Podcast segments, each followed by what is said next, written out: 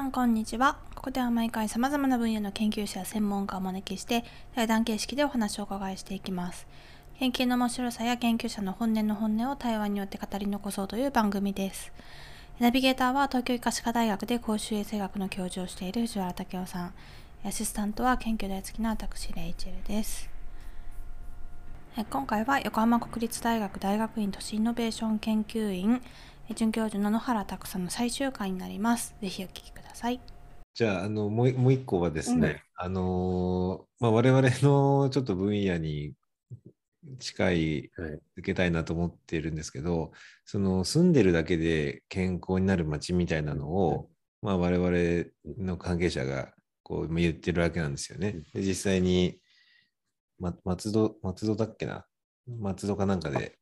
あの千葉大の本土勝則先生とか、花園先生とかがやってるみたいなんですけど、はい、その健康にするみたいな。で今今の議論のその怪我を防ぐとかいうのはまあもちろんなんですけど、まあそれこそその心臓病にならないとか、がん。にならないとか、いうような視点で都市計画してる人っているいるんですか？人はまさに花里先生たちをだと思いますけどっていうか、あの今、今おっしゃってる、まあ、チームの人たち、あなんかさっき言ったみたいに、やっぱ公衆衛生的な視点で都市計画をやるっていう人が、やっぱ最近、ここのとこずっといなかったというか、あのちょっと距離離れてたんですよね。だけど、あのまさにその花里先生たちとか、あと、その、あだから、花田先生と僕一緒に今研究の、一部研究させてもらってるんですけど、その後、東京大学日野先生って言うんですけど、まあ、その、あの、横浜のウォーキングポイント事業って言って、こう、あの、歩いてやるとポイント貯まるみたいな事業があって、うん、まあ、それのデータを使いながら、あの、歩数と、まさに都市環境の関係みたいなのを研究してる先生がいて、で、その先生たちと一緒に、あの、この前、身体活動を促進するまちづくりガイドラインっていうのをちょうど一緒に僕も合わせて作ったんですけど、まあそういう動きが、まあ徐々に出出始めてるっていう感じで、多分本当に原田先生たちとか日野先生たちっていうのは、もうその先端行ってると思いますね。ね。だから、あの、これからだけど、なんか多分今、まだ、あの、本当に黎明期っていうか、そこのところは、これからっていうところもあるので、やっぱりターゲットになってるのは、そのやっぱ外出機会のこうちょっとやっぱり減っている高齢者の人たちとかが、まあ、あのフレイルとかその辺の人たちがやっぱり外に出て、まあ少し、まあ運動までいかないけど、あの、まさにウォーク したりとか、まあそういうこう、やっぱ歩歩くという行動がしやすい街にするにはどうしたらいいかっていうのを今やってるっていうのが、今んとこせんあの中心というか、になってるんじゃないかなっていう気がしますね。うんちょっと僕もストライクで専門じゃないんで、あの、ちょっと今の言葉で正しいかどうかはわからないんですけど。まあでもやっぱり楽しかったり、美しい街だったら、外に歩こうと思うんで、本質的にはその辺なんだろうなと思うんですけどね。そうですね。今、あの、横浜一大の武部先生っていう先生が、あのイネーブリングシティと彼らは言ってますけど、うん、なんかあの、ハッピーとヘルシーの掛け算みたいな あの、ハッピーでヘルシーな場所とか、うん、あの、だけど、あの、ハッピーだけどアンヘルシーみたいな。例えば、あの、ラーメン食べて、超満足したけど、健康悪化みたいな、あの、そうとか、あと、だから、アンハッピーでヘルシーとかね。あの、要は、あのマトリックスで 4, 4証言あって、なんかそういうのをこうヒントにしながら、健康と幸せっていうのが、うんうん、なんかどう結びつくながらいい街できるかみたいな、多分研究されてるみたいな、うん、そういう先生もいらっしゃって。うん、そうなんです。竹部先生、いかしかでもいるんで。ああ、そうか。あの、じゃあ、接点ありますかね。結構、その、やっぱり、うちらも、健康、健康って言ってると、うん、なんかこう、ちょっとつまらなく見えるので、うん、やっぱウェルビーイングっていう方に流れてるんですよね。うん。でそれってで、しかも個人と、で人のつながりと、でその地域というか、物理的な環境ですよね、っていうのはもう不可分じゃないですか。でコロナでそれはもう嫌っていうことが分かったと思って、ね、そういう意味でも、あのー、なんか、結局、建築の都市計画の人が思ってることとかを突き詰めていくと、やっぱり健康にもなるし、ウェルビーイングもそうですね。もたらすのかなってなんとなく思うんですけどね。あとは、だから同じ共通の課題、多分都市計画と公衆、あの公衆衛生っていうか、今のまさに健康、まあ、うんに対するあの共通課題としては、まあ、動機づけ問題ですかね。だから結局、あの、理論的にはそうなんだけど、やってくんないみたいな やつをどうするかで、さっきの道路とかも同じで、なんか人のための道作りましょうって言っても、あのいざ 誰が何やんのみたいなのが、まあ、全然都市の中でもないときに、なんかやっぱ参画、参加し、ま、町にも、例えば関わって、えー愛着を持って、だんだん町を良くするにはどうしたらいいかとか、ど動機づけやっぱどうするかっていうところがないと、やっぱ広まらないっていうのが多分あるんで、うん。多分それはあの、まさにポピュレーションアプローチとかでこうやってる、あの、そういう健康の分野でも同じ課題なんじゃないかなっていう気がしますね。でやっぱその行動経済学的にうん、そのいろんなあのナッジとかなんとかって言うんですけど、結局飽きちゃうんですよ、人って。うん。で例えばじゃあ歩かせるためにうん。階段を音符にしましたとか例としてあありますけど、もうそんなの1週間か1ヶ月でみんな飽きますよね。うんで、まさに先生言われてるように、簡単にそんなの作り変えられないんで、うんだからそうなるとやっぱりそのまさに最初に言ってた、うん。いかに動的にあのー変化もしながらうん。並行していくかっていうコンセプトがやっぱなんかすごい僕的には腑に落ちたんですけどそうですね。ねうん。ああとは、ちょっとこっち側の分野に寄せちゃって申し訳ないけど、あのシビックさっきのシビックプライドっていうんですかね、やっぱり、まうん。愛着やっぱ結構大きくて、やっぱう。ん毎日来る人とかいいるんですよね。なんかすごい好きなうん。マンチだと。なんか理由あんまないんだけどっていう感じだけど、まあなんかベーシックには快適性みたいなのがやっぱり居心地の良さがちゃんと設定されてないと、うん。まあそんな何度も来ないと思うんだけど、あの、そういう意味で、まあやっぱ横浜の水辺とか日本大通りっていう真ん中に結構綺麗な道があるんですけど、うん。なんかいいですよ来るんですよ。お同じような人が毎毎回来てるっていうか、こう、そういうリピー確タ。ーみたいな人がいて、うんやっぱそういう意味では、やっぱ街の愛着とか、そういったものが、あの、あると、そんなに揺らがず飽きずに、うん。こう、繰り返し、そういう行動をとってくれたりとか、まあ、するのかな、みたいなのもあって。ななんかなんとなく、うん。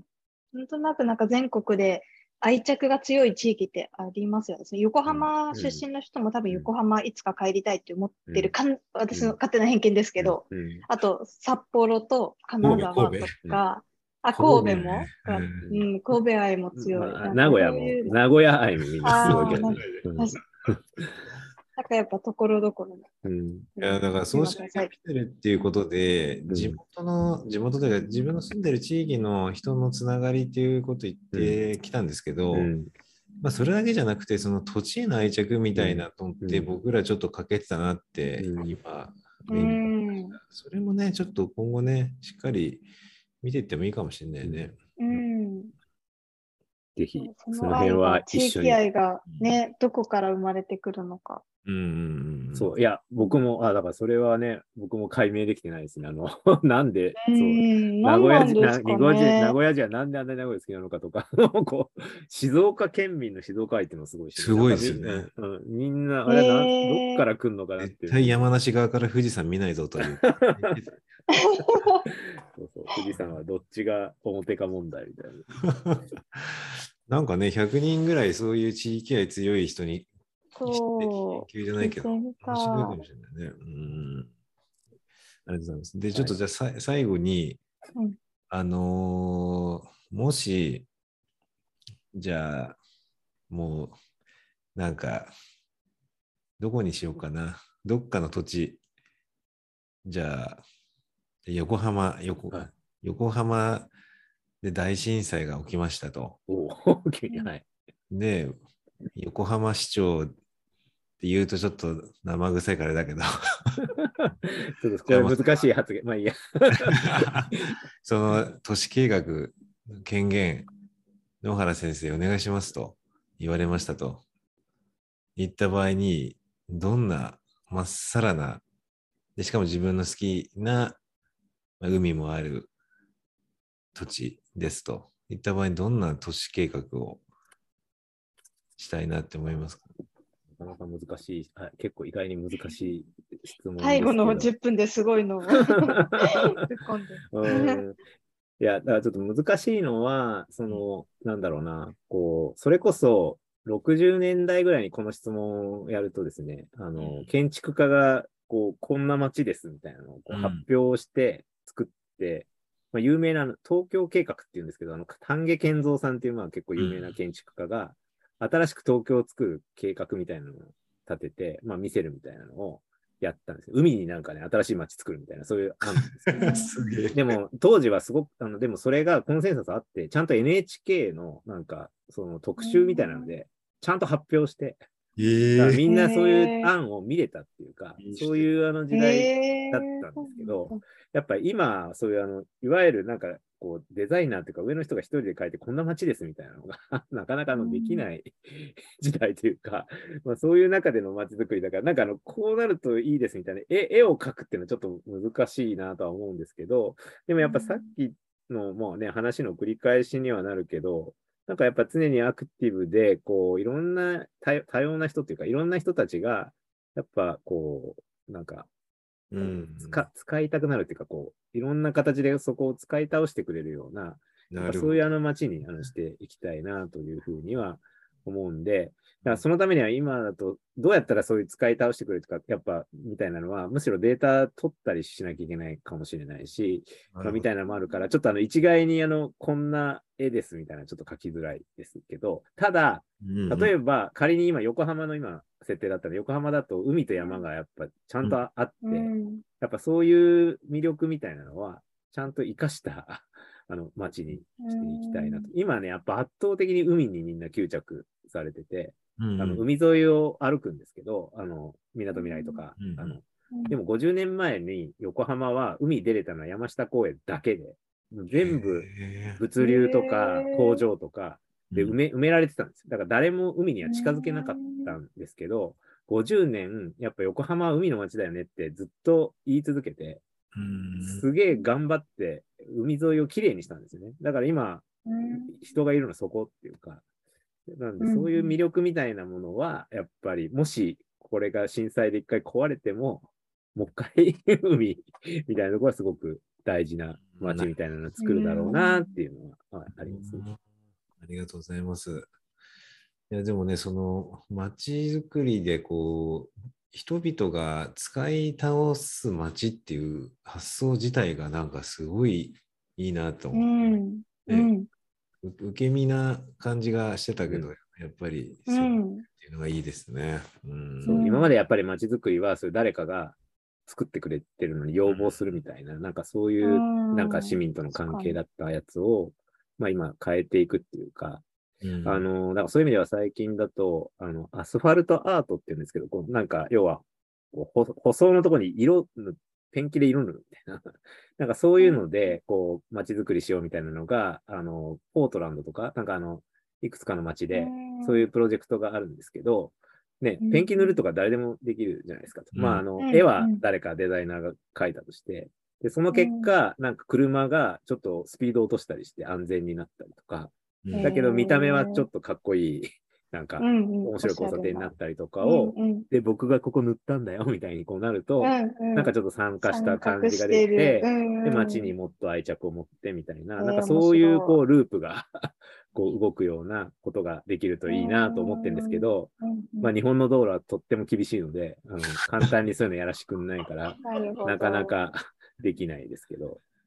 やりたいなと思ってます。